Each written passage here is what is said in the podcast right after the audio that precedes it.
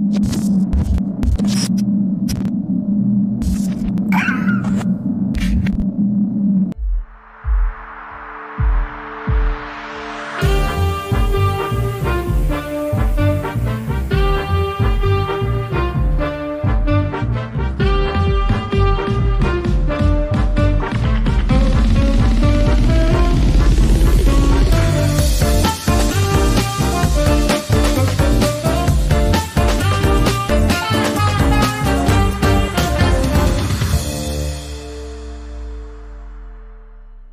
Sí, perfecto. Buenas tardes, bienvenidos a un episodio más de Regiópolis. Eh, el día de hoy nos acompaña Bernardo. Gracias, Bernardo, por estar aquí. Bernardo Pozas. Y les recordamos que nos busquen en las redes sociales. Estamos en Spotify, en Apple Podcast, en YouTube y disfruten también este programa en vivo. Bernardo, muchas gracias por acompañarnos hoy. Gracias por la invitación. Y tengo que decirte que ha creado polémica. Sonó bien formal. Gracias por la invitación. así Sí, no. Eh, que ha creado polémica el tema que, que discutimos hace, pues ya cuánto, una semana, ¿no? Hace Sí, de hecho, yo la pregunta que recibí en mi, cuando lo promocioné en Instagram fue, ¿y cuándo dejó ese rancho? Esa fue una. Sí. Sí. Sí. Este, y, y la otra es, eh, eh, pues obviamente todo lo que conlleva esto, como por qué, pues, o, o sea, ¿dónde vamos con este rollo, no? Pero bueno, la silla es para los amantes de nuestra ciudad Gracias. y tú eres uno más como arquitecto y esperemos que empieces a desarrollar, a ver esa idea que tienes tú del, del, del primero del rancho. A ver, yo soy regio de Hueso Colorado, nací aquí en 1973, así que me tocó ver, tengo registros todavía en mi memoria de los 70s, finales de los 70s y mucho de los 80s. Yo soy el último de una generación de, hermanos y de primos extensos, o sea, mi primo mayor me lleva 17 años, entonces como que me tocó recibir toda la herencia de la percepción de Monterrey y particularmente una familia bastante conservadora de lo que era Monterrey, particularmente a mí me tocó crecer en San Pedro, en la Colonia del Valle, en la zona de los ríos, muy cerquita de Calzada del Valle, entonces me tocó ver un San Pedro de los 70 que parecía, perdón por lo que voy a decir a toda la raza de Torreón, pero parecía como el Torreón de ahorita, o sea, todo polvoso, todo en amarillo, el pasto seco, los camellones, tres arbolitos cuchos, este... Era una época en la que las pedreras de Cerro Las Mitras estaban activas todavía, o sea, todos los días en la tarde te tocaba que vibraran las ventanas de tu casa ahí en los ríos porque pues tronaban las explosiones para, para sacar y extraer todo el material para el cemento. Entonces creo que tengo muy buena memoria y muy buen registro de lo que fue Monterrey en los 70s y los 80s. Un San Pedro que tenía apenas cuántos, cuántas vías de, de- de- de acceso al municipio. No, a ver, para la gente que conoce Monterrey y San Pedro, me tocó, por ejemplo, la parte más alta de San Pedro era Alfonso Reyes, era el límite. O sea, Alfonso Reyes subiendo por Gómez Morín, detrás del colegio del Instituto Mater, era terracería. O sea, eso ya no, no estaba pavimentado. Todavía chavitos hacíamos burradas ahí en los.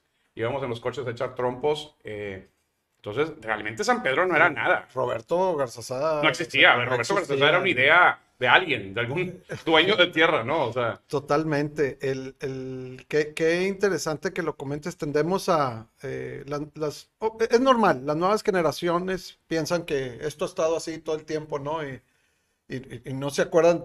Tú seguramente te acuerdas cuando pusieron Roberto Garzazada las carreras y los brincos que se hacían ahí. Eh, Era una locura, sí.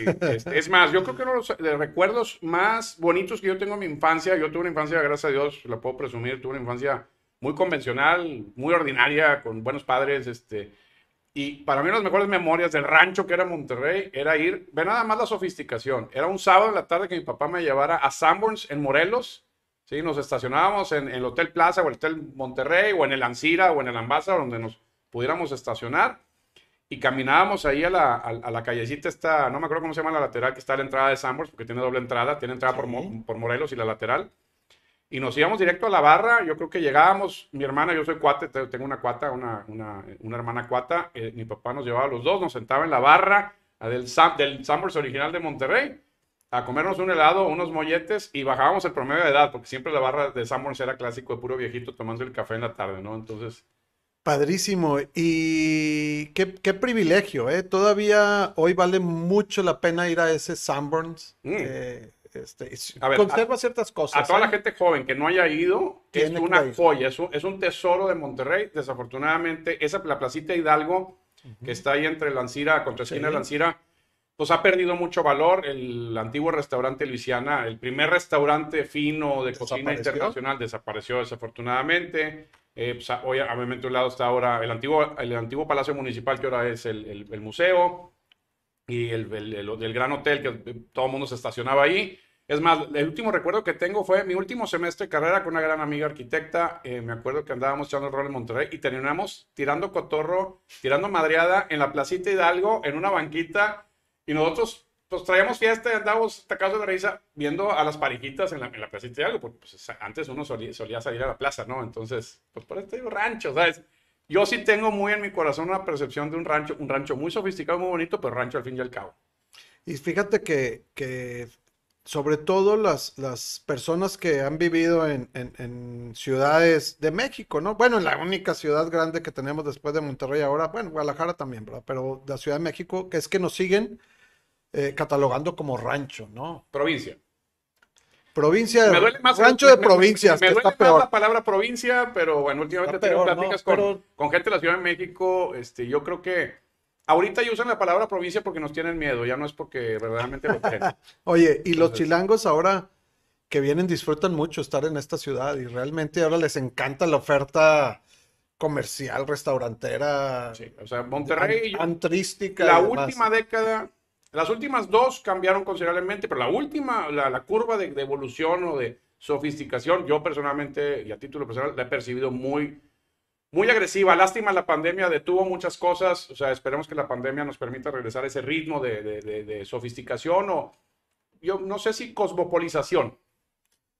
Bueno, es que cosmopolita siempre hemos sido, lo, lo, que pasa es que nunca hemos capitalizado eh, eh, eso, o sea, nos seguimos quedando así, seguimos teniendo, bueno, ahora ya hay un par de hoteles de lujo, pero... Ya, ya empieza más de ver de un par, más de un par, digo, todavía, a lo mejor hace 10 años no había opciones de hoteles, ahorita ya hay hoteles, antes no había eh, teatros o, algunos venues para tener eventos, conciertos, etcétera, ahorita ya em, empieza a haber competencia. La, la pandemia, te, insisto, nos puso un guamazo pero pues empieza a haber ya cuatro o cinco alternativas para ver conciertos, para ver teatro, para ver obras. La Ciudad de México nunca va a ser un benchmark para Monterrey porque la Ciudad de México era un centro cultural antes de que los españoles llegaran. Sí, cierto. O sea, antes de que los españoles llegaran a México en 1500, en 1400, este, México ya era un centro cultural y Monterrey no existía ni figuraba en, el, en la ilusión de ningún ser humano. Entonces, en ese sentido, pues nos llevan 200, 300, 400 años de ventaja. Digo, Monterrey se funda en 1500 pasaditos, no me acuerdo yo del, de la, fecha, exacta, pero, pero se funda como un paso de diligencias. O sea, realmente era una parada en camino a Texas y en camino a Estados Unidos. O sea, Monterrey no era un destino. Mira, totalmente. Y, y otros invitados que, que, hemos tenido el privilegio de escuchar eh, han mencionado ese punto, como si bien la ciudad de Monterrey tiene 400 años de fundada, 300 de esos 400 seguimos siendo el rancho. O sea, un, villerío, ¿no? Y hasta, y hasta los últimos 100 años que, finalmente también, vamos a llamarle así, el, el, Monterrey después de Bernardo Reyes, es que nos empezamos a convertir en lo que somos ahora. Pero tu, tu idea y, lo que tú este, tienes aquí, la, la, según lo platicamos, Bernardo, la, la, intención de compartir es cómo, cómo has sido testigo de esa evolución de ese Monterrey, de que antes en tu infancia, si bien viviste en los ríos, bueno, qué hermosura, ¿no? Es este. Eh, eh, un, a ver, mi papá, mi papá que era del 42, él iba a los ríos a tirar con ulera a Río Volga. O sea, Río Volga no existía y era una sequía con árboles y con robles y nogales que hoy existen ahí pero en 1948 o en 1950, Río Volga en la colonia del Valle era eso, eran quintas, eran huertas, no eran, eran zonas campestres y zonas de, de, labores y, cultivos. O sea, en 1950, o sea, apenas hace 70 años. Así es. Donde yo viví, donde yo crecí en los 70 eran huertos. Oye, me encanta, ahorita que estás tocando ahí el tema de los ríos y demás, y ahorita que decía yo, las, las entradas que había a la colonia este, del, del Valle a San Pedro, pues el, cuando cruzas el puente Miravalle, ver el puente antiguo, ver todavía el barandal con, con la S. Con la S. Eso es, es a ver, sensacional. Eso, vale oro, ¿no? Eso vale, sí, no, vale oro, definitivamente. De hecho, yo tuve la fortuna cuando inicié mi carrera profesional, cuando me independicé, Eh, mi primera oficina se encontraba en Independencia, esquina con Corregidora, que ahorita está un, no sé si sigue vivo el restaurante El Corregidora. Sí, e- e- esa casa donde yo tuve mi primera oficinita de 4x4, este, era, fue la casa donde nació don Modesto Arriola. O sea, monumento histórico. O sea, ya, ya- para que, mira, te das cuenta por qué somos rancho, o éramos rancho, o no sé si, según yo hemos dejado ese rancho, pero tú dime qué hace la INA. Yo creo que la raza de la INA, güey, todos los días se, se, se- se juntan a ver Facebook, Instagram y juegan Monopoly porque pues no tienen una chingada que proteger en Monterrey, ¿verdad? Digo, o sea, de hecho, lo que se debe haber protegido en Monterrey de los 50 y los 60, que la INA no, que no sé si esas décadas como que no caen dentro de la INA de, de de su alcance, güey, que de- se debió haber protegido en su momento, güey, no lo protegieron porque fuera de eso habría un catálogo como que hoy un catálogo de dos páginas, ¿no? Este, la capilla de los dulces nombres, el obispado, este, y, y- quién sabe qué demonios otra casa, ¿no? Este, Hay más, hay más que eso, algunos, hay, hay- hay dos o tres edificios, algunos de, de esos muy antiguos ya infortunadamente se demolieron, pero fíjate que ahora que lo mencionas, hay, hay organizaciones que si bien no los pueden proteger, sí los pueden identificar y catalogar, ¿no? Como patrimonio moderno que trae Sí, ahí sí, sí, este. o sea, yo creo Y está muy padre que están empezando a identificar. Los traen a la luz, ese- o sea, los, los Sí, promocionan, los a la luz. Es como el edificio que está en la esquina anterior de Librería Gandhi en Hidalgo. Claro. Dios de mi vida, o sea, gran edificio. es más, sí, es más, sí, como la tristeza que sucedió con aquel edificio, no me acuerdo, una cuadra abajo del Cocoloco, que estaba en Padre, en, en- en Padre Mier, que era el edificio Carta Blanca, que tiene el gran... Ese letrero de Carta Blanca debió haberse protegido a capa y espada y mantenido, y desafortunadamente se desmanteló. El edificio lo remodelaron, hicieron una basura, sí. una basura de ese edificio, güey, pero eran, eran de esos pequeños lugarcitos que todavía eran el- la esencia, la mística, la personal, el alma de Monterrey. Y, to- y el mismo Cocoloco habría que, Uy, habría bueno. que rescatar. Es más, vamos, tenemos pensado traer a alguien. En otro podcast de- platicamos sí, del Cocoloco, si quieres, sí. De todas las aventuras Necesito probablemente más alcohol y más raza aquí para que una plática del Cocoloco sea buena. El, el- el alcohol, este, no hay problema. Traer más raza ahorita por COVID no podemos. Me parece bien. Oye, Bernardo, pero volviendo a la idea original, Sí. ¿cómo, cómo, cómo tú vas eh, identificando este asunto de, suena muy drástico, de, de- de rancho a ciudad, pero cómo de ser una ciudad en la que dices tú que, que, ok, te agarrabas a resorterazos y a piedrazos ahí en los ríos y, este, y no existía Roberto Garzazada y se acababa la colonia y, y lo más que Y, y hacer- Monterrey no existía. A ver, yo me acuerdo cuando el Holiday Inn, que ahora es un Holiday Inn Express, el Holiday Inn este, de, es, es, es- es universidad, ¿no? Es, bueno, Cuauhtémoc, ya, ya más arriba, o sea. Pinozales y Cuauhtémoc, cuando era, yo me acuerdo cuando era el par, es más, yo recuerdo que mi papá de pequeño me dijo, mijito, vamos a ir al centro, necesito que te aprendas el orden de las calles de norte a sur, ¿sí? O de sur a norte más bien, ¿sí? Y de, poniente a oriente. Entonces, pues hubo una época en la que, ahorita ni me preguntes, ¿verdad? Porque probablemente tengo años de no circular por el primer cuadro de la ciudad mucho, o por la María Luisa, o por la colonia eh, La Mirador, etcétera. Pero me sabía antes todas las calles y terminaban bien cerquita. O sea, eh, eh, el, el Holiday Inn, yo salía, salíamos rumbo a Laredo, por ahí, y el Holiday Inn era ya como que se acabó Monterrey. O sea, tipo ya, ya la frontera, es, es el, el outer ring de Monterrey, ¿no? Totalmente. eh, eh, y y, eh, si, si quieres marcar es, también límites hacia el oriente y poniente, ir a la colonia Lindavista era el fin del mundo. O sea, ya se acabó. Obviamente. Sí, o sea, tú salías a esa carretera nacional y lo que hoy conocen de country conectado ya con todo el valle de Valle Alto, bueno, la, la, la Rioja, la Estanzuela y todo eso, no existía. Oye, el ir a desayunar al sombrero, ¿no? ¿Te acuerdas? Allá Sí, en el, en en el. Álamo, que, que tenían un oso allá amarrado, no sé si Sí, te sí, tocó y demás. Oye, pero- para mí, para sa- salir a la presa de la boca, o sea, salías a la presa de la boca y había un cacho de bosque y, y montañas, o sea, salías a la carretera nacional, era de dos carriles de ida, dos carriles de vuelta, y era miserable, o sea, o sea, no, no, no, no, insisto, la mancha urbana era muy distinta hace 40 años. Totalmente, y eso es, es- obviamente estamos en un proceso natural, la ciudad ha crecido, ha habido aquí, este, obviamente ha traído sus, sus, sus broncas, pero el asunto es la, la como lo mencionabas tú, la, la oferta cosmo- cosmopolita de la ciudad, cómo, cómo fue cambiando. Yo quisiera, porque cuando tú mencionabas el, el- el título que le querías poner, eh, estaba pensando yo, ¿en qué momento realmente empezó ese cambio de percepción? Para mí, me acuerdo que fue, causó gran revuelo, a lo mejor tú vas a decir, no, fue más atrás, el, el día en que decidieron poner un McDonald's en Monterrey, En Gonzalitos. en Gonzalitos. El primer McDonald's es cuando el regio se empezó a sentir así como... Soy Ya. parte del universo y del Ya, mundo, sí. sí, ya. Lo reconocieron. Exactamente. Sí. ¿Estarías de acuerdo con eso o no? ¿O fue antes? Yo creo que es una mezcla de varias cosas. Una fue McDonald's, otra fue las, las parabólicas, la conexión al mundo vía digital, que fue el, el- yo creo que el primer así como que eh, esbozo de digitalización de Monterrey. De hecho, Monterrey, todas Monterrey ha roto, ha roto muchos récords, sí, muchos récords sí, de cosas a nivel comercial, a nivel mundial. Paradigmas, sí. No, deja tu paradigmas. Monterrey rompió con ese McDonald's de Gonzalito, rompieron el día, el- o sea, es la inauguración de más ventas en toda la existencia de McDonald's hasta ese día. Cuando abrió HEB, rompió récord de ventas HEB el primer día. Cuando abrió Walmart, abrió ventas. O sea, o sea, Monterrey, si algo tiene, y yo lo identifico así, es un hambre de... de, De romper récords absurdos. Voy, voy a usar una palabra, así como está la palabra muy de moda desde hace década y media de TikToks, de, de- desintoxicarte. Creo que Monterrey se de- desranchificó.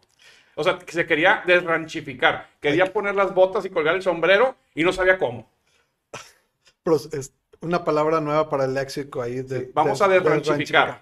Hay otro Es dato. como gentrificar. Si gentrificar es como positivo, bueno, hay gente que No, lo ve muy no, negativo. está satanizado. Sí, sí, sí, está satanizado, pero desranchificar creo que puede ser positivo. Sí, puede ser. Oye, y me viene a la mente ahora también, no sé si sea factoide o sea real, pero creo que el, el Cars Junior de Hidalgo y Venustiano fue el Cars Junior que más ventas registraba a nivel mundial por mucho tiempo. No, no tendría ninguna duda de que sea cierto. Ninguna. O sea, insisto, Monterrey tiene la población, o sea, tuvo una explosión de poblacional muy grande, yo creo que en los 90, o sea, Monterrey creció indiscriminadamente y, y un hambre, o sea, había una cultura regia de, de- de- querer devorar el primer mundo, o sea, porque como tenemos a Texas tan cerca, es, como, como dijo, ¿quién fue? Porfirio Díaz, no, ¿quién fue el que dijo tan, tan lejos de Dios y tan cerca de los Estados Unidos? Este, y, y para el regio, o sea, para el resto de los mexicanos, probablemente a lo mejor en, en- el norte allá Chihuahua, Hermosillo, probablemente Tijuana, bueno, Tijuana definitivamente, que les costó más trabajo que nosotros. Y le sigue les- costando. Y le sigue costando. Eh, nuestra cercanía con Texas ha sido una relación muy sana y muy productiva. ¿sí? Tijuana tiene una, una- una relación sumamente tóxica con el sur de California, en donde siempre fue considerado así como que el border town para la fiesta y para la peda y para las... Pero, pero ya pusieron su tunelito, Bueno. es el aeropuerto Sí, buenísimo. yo sé, pero Monterrey tuvo una relación siempre muy cercana y muy sana con San Antonio, con Houston, con Dallas. Con San Antonio creo que particularmente, creo que Somos una extensión extraña, ¿eh? somos como un paralelismo de San Antonio, ¿no? Así como que queremos emular a San Antonio al grado que quisimos convertir el, el Paseo Santa Lucía en el Riverwalk de Monterrey, ¿no? O Otra sea, desranchificación. exacta- De, de hecho, San Antonio se desranchificó. Todavía no. Creo que lo rebasamos. Creo. Creo. Se está haciendo demasiado. este, En, en tema cultural, no en tema económico. A ver, en tema económico, Texas es la, creo que, séptima economía del mundo. O sea, difícilmente vamos económicamente a superar a San Antonio, pero Monterrey.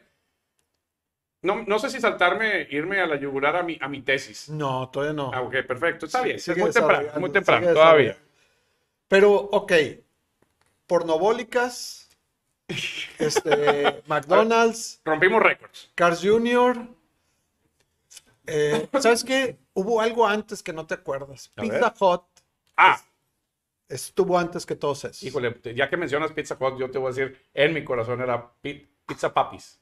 Papis Pizza Papis Pizza en Constitución. La primera vez que me paré en un cristal a ver cómo preparaban una pizza. Y todavía ay. recuerdo aquellas mesas tipo, Sí, tipo, tipo, tipo Bavaria, tipo alemanas, ¿no? Totalmente. me- me- mesas largas de madera oscura y en la esquina un, un grupo musical en vivo con una batería, con- aquellas baterías. y la- no, sí, aquellas no. baterías con, con los, los, los tambores y todo eso forrados como de concha nácar, ¿vale? Así Sí, medio tornasoleadas, ¿no? Sí, o sea, la época de, de ¿cómo se llamaba? Este, híjole, se me fue el nombre antes de Pipo, o sea, es antes de, Ah, su madre, Pin 12. güey, pues, ¿no? las épocas de Pin 12 y de, de, de, de- ¿cómo se llamaban? Bueno, ahorita me voy a acordar y te lo voy a decir, pero bueno, eh, Pero eran unas épocas de Monterrey muy, muy inocentes, Sí, muy bonitas, muy inocentes. Sí, de hecho, hoy me tocó ver en, en- en- en Facebook el- el- la imagen del, del aquel resbaladero que había en la Alameda. ¿no te Perdón, los VIPs. Ah, no, ese fue un tiro así de súper retro, los Sí, sí, VIPs. Los VIPs, bueno, pues a ver. pues, Y no, no estamos hablando de los restaurantes VIPs, estamos No. hablando de que había un grupo un grupo musical, que entretenía niños y iban a fiestas y así, se llamaban, en la época de Cepillín, Vips, es la época de, de la época de Cepillín joven.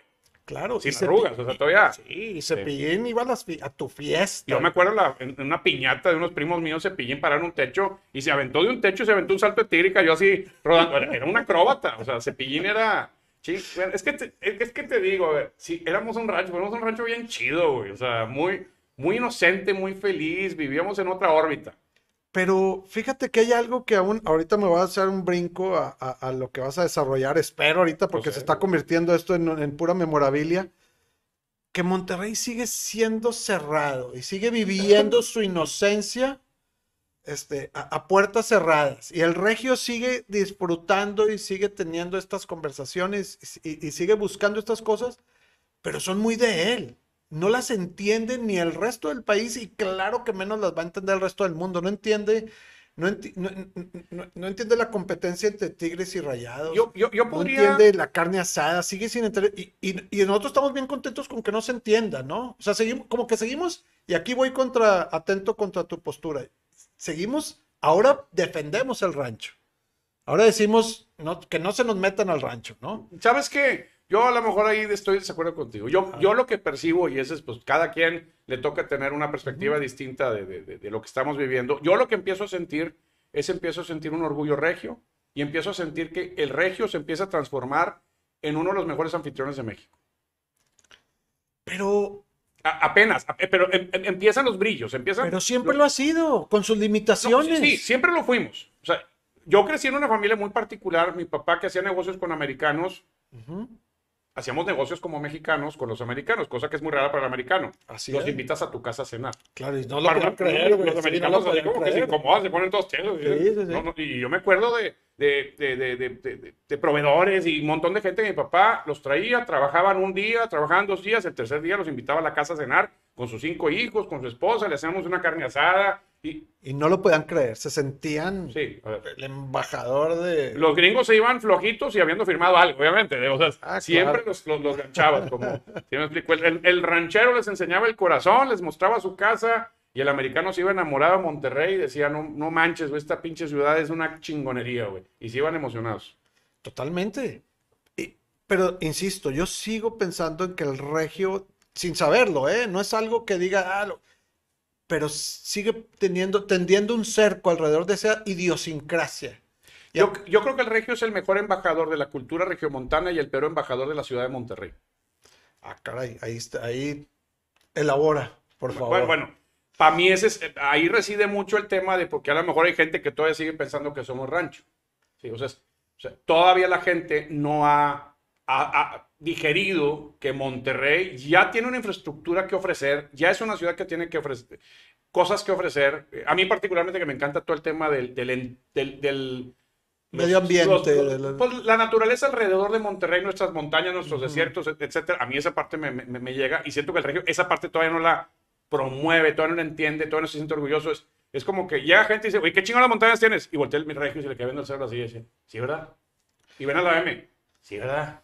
Y ven el cerro Los Mitos y ah, chinga, tienes razón, ¿verdad? O sea, todavía no nos cae el 20 que tenemos una ciudad chingona en términos naturales, una ciudad bastante, perdón, mediocre en términos de infraestructura vial, este, pe- pe- pero, pero ahí la llevamos y todavía no nos cae el 20 de que podemos estar orgullosos de nuestra cultura de ser regios, de compartir nuestro corazón, ¿sí? Con la gente que viene de fuera y aparte compartir la ciudad y compartir la naturaleza.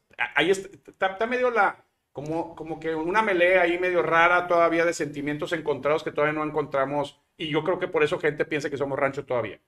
Mira, y partiendo de esa premisa, eh, eh, programas como este tienen la idea de precisamente empezar a cambiar esa imagen. Lo que acabas de decir es, es eh, desastroso. Eso de que ahí la llevamos en, en ese aspecto, sobre todo de la naturaleza que nos rodea, eh, eh, para mí es ridículo. Pocas ciudades en el mundo tienen, pueden, puedes subirte a tu carro, manejar 15, 20 minutos y llegar a un paraje así totalmente distinto al, urbano y transportarte a otro planeta, ¿no? Y y a nosotros nos vale. O sea, hay poca gente aquí, creo que te lo preguntaba la vez pasada, hay poca gente aquí que, que ha hecho matacanes, que ha hecho hidrofobia. Deja tú que hagas todo eso, que, que te des la vuelta por ahí o que agarres para el otro lado del desierto, lo que hemos visto, todos los ver, Alejandro, olvídate matacanes aerofobia. Sí, Sendero Luminoso en Potrero Chico, que está Sí, a 45 increíble. minutos del norte de Monterrey, güey. Está prácticamente ya casi absorbido por la mancha urbana.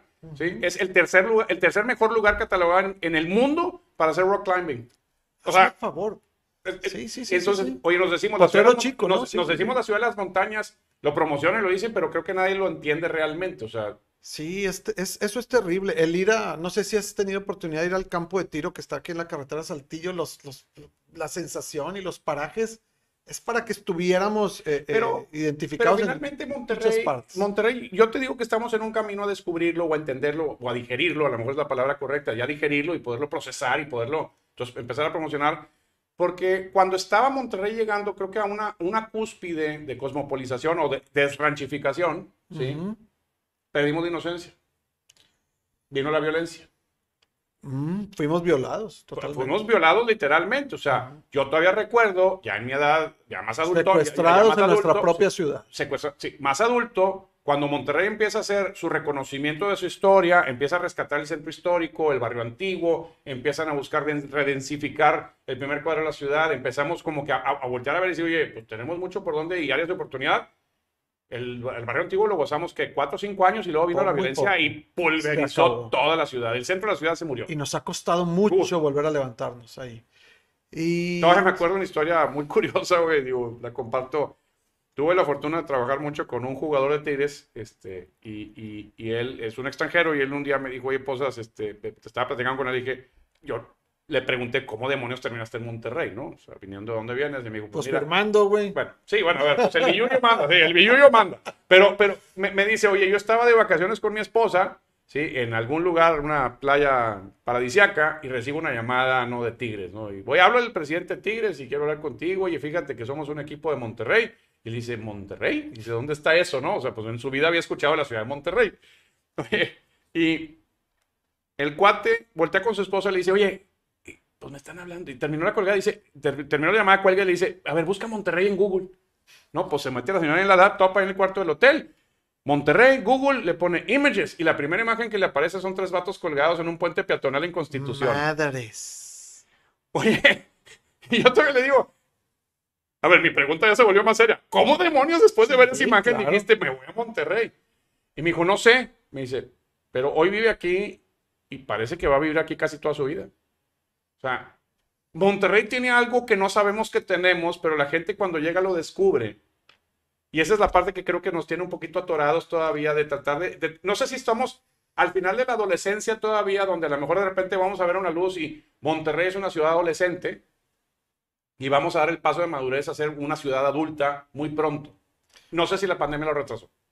Pues eh, la, la inseguridad y ahora la pandemia y luego el tipo de gobierno y quién sabe qué pero Eh, multifactorial. multifactorial. Pero bueno, hablando de, Perdón, me salí un poquito con la anécdota, pero No, buenísima, porque este, viene el caso. Oye, el, ya hablamos un poquito de toda la naturaleza. La oferta comercial. O sea, cómo fue cambiando y cómo el día de hoy, este, incluso hay gente que viene de otras partes del país, nada más aquí a, a- a entrar, ¿no? Y me refiero a re- restaurantes, antros, lugares en donde pasar el tiempo, ¿no? pues También. bueno, yo creo que hoy empieza, a, No, madu- no había hoy empieza a madurar esa hambre. ¿Qué teníamos? Sí. Nada más teníamos, o sea, el granero y el tío, allá en... Y el regio, y el regio. y el cabrito, Y, y el San acabó. Carlos. Y o sea, a ver, pero todos eran de carne asada de cabrito. después, todos eran de carne asada de cabrito. sí. O sea, mira, es quítate de rollos. Para mí, un síntoma de desranchificación es que ahorita la principal carne que come la gente en su carne asada, cuando ya le tiran un poquito arriba, es un ribeye. Cuando el ribeye hace 40 años no sabía ni cómo se comía, ni qué era, si era con tortilla o con pan. O sea, a- antes era el tibón, o era cómo se llama. O sea, Ahí traemos una contradicción, ¿eh? Porque aquí nos gusta la rachera y la rachera, o sea, es así como... A ver, pero la rachera empieza a reconocerse en algunos lugares. Nunca va a llegar a ser un corte prime en un steakhouse, en, sí, sí me explico, pero la carne, ya pasamos de, a ver, hace 30 años tú decías, me trae el corte al punto y el mesero decía, a ver, pendejo, ¿lo quieres bien cocido o recocido? ¿Quiere cocido o chancla? ¿Qué quiere? O sea, aquí no me esté fregando con eso de al punto o medium well o tipo, sí, medium plus, o sea, esas cosas no existían. Oye, pero, pero yo todavía me llegué a preguntar, cuando empezaron a llegar las, los restaurantes con una oferta diferente, ¿cómo iban a hacer para quitarnos de la cabeza que comer bien era comer carne asada eh, por kilo? Bueno. ¿No?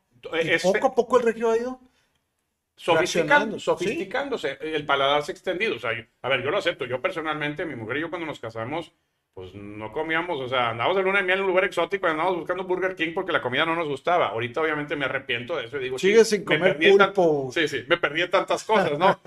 Pero, pero el regio yo creo que ha cambiado y, y la oferta gastronómica lo demuestra, porque ahorita son sustentables y son rentables muchos restaurantes de cocinas, no necesariamente. A mí el que me da tristeza es que hoy por hoy, después de aquellas épocas en los, ¿qué será? Principios de los 2000 que existió el Ibérico, Uh, no ha vuelto a haber un restaurante español chingón en Monterrey. Eso sí me da coraje y me duele. En eso seguimos, este, Sí. sin, sin restaurante. Deja tú el ibérico, no hay ninguna propuesta asiática. Aquí digo, Mm, los no, que hay ok, están. ok, sí, sí, va.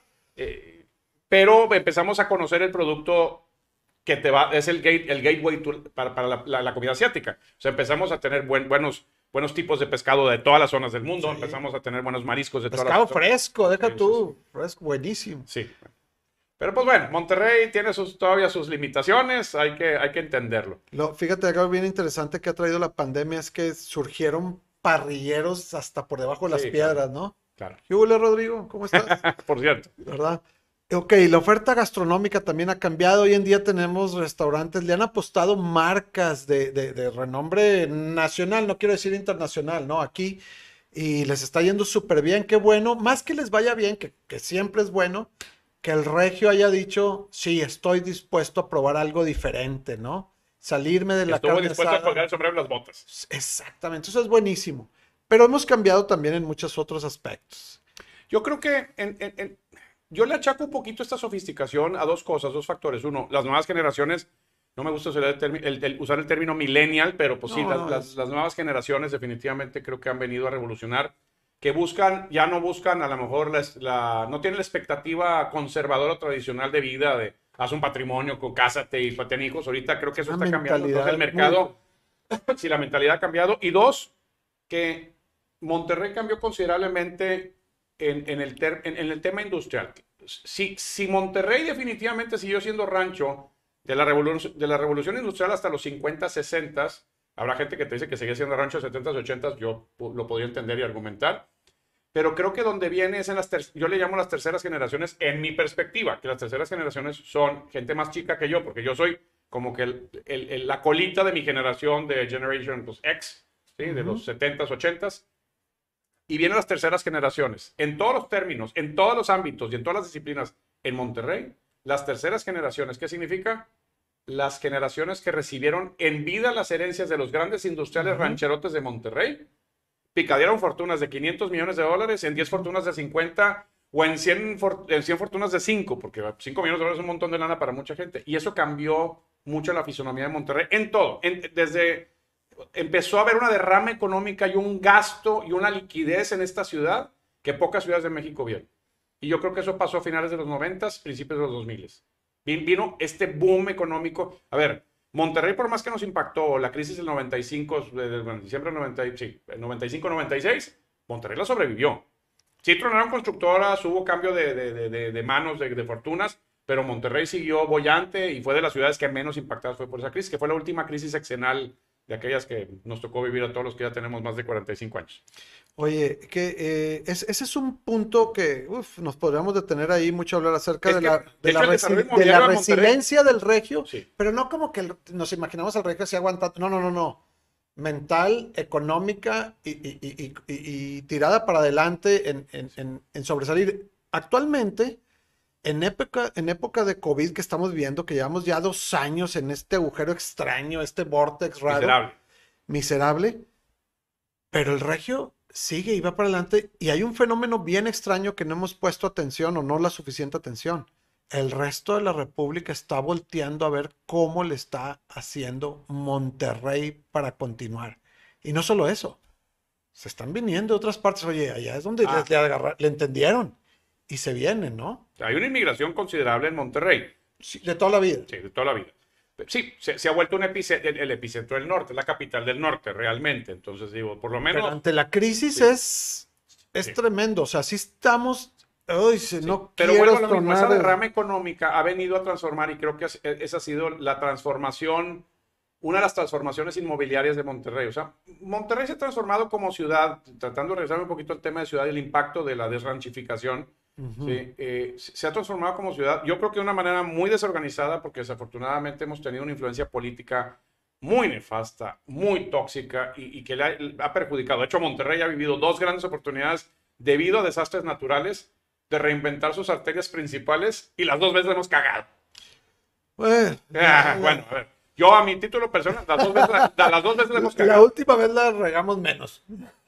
Bueno, a ver, recurrimos a lo que era lo lógico, que era el par vial, o sea, un, la, arteria norte y la arteria sur estaba, estaba y de vuelta, sí, lo gritaban desde hace 15 años antes, ¿no? O sea, yo me acuerdo en el TEC, había maestros urbanistas en el TEC que decían, ¿por qué demonios no, no, no, hicimos el par vial, no? O sea, sí, el problema es que con el Alex, el Alex jodió tantas cosas, pero no suficientes como para hubieran dicho, pues demuele más y vamos a hacerlo bien. Entonces como que terminó siendo un pegoste de, carriles expreses mezclados con no carriles expreses, con jorobas antiguas reutilizadas y repensadas para dar vueltas en U en donde no se necesitan y donde sí se necesitan. Inventaron otras nuevas en la última administración que seguro nos costaron como dos trillones de dólares o no sé cuánto. Digo, todavía me acuerdo con el Alex, este, todos los temas estos de, de, camiones de volteo moviendo piedras de un lado del río a otro. O sea, digo, o sea, nada más mover piedras, piedras de río de, de, allá Fundidora, Santa Catarina y de regreso.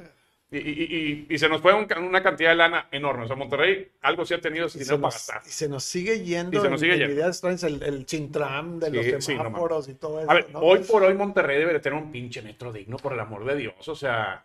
Ya llegaron los vagones. Ah, ya llegaron los vagones, sí. Ya van llegando los de la línea 3. Nos acercamos al final del programa, Bernardo. Infortunadamente tenemos que cortar, pero eh, es imposible no tocar el tema de de como ciudad, pero como ciudad edificio, como ciudad de arquitectura, como ciudad infraestructura. ¿Qué tan, qué tan lejos estamos del rancho actualmente? Tú tienes proyectos de, de, escala considerable en la ciudad que, que se, se, a pesar de muchas cosas, se erigieron y ahí están y están funcionando. ¿Cuál es el impacto de todo esto para el futuro?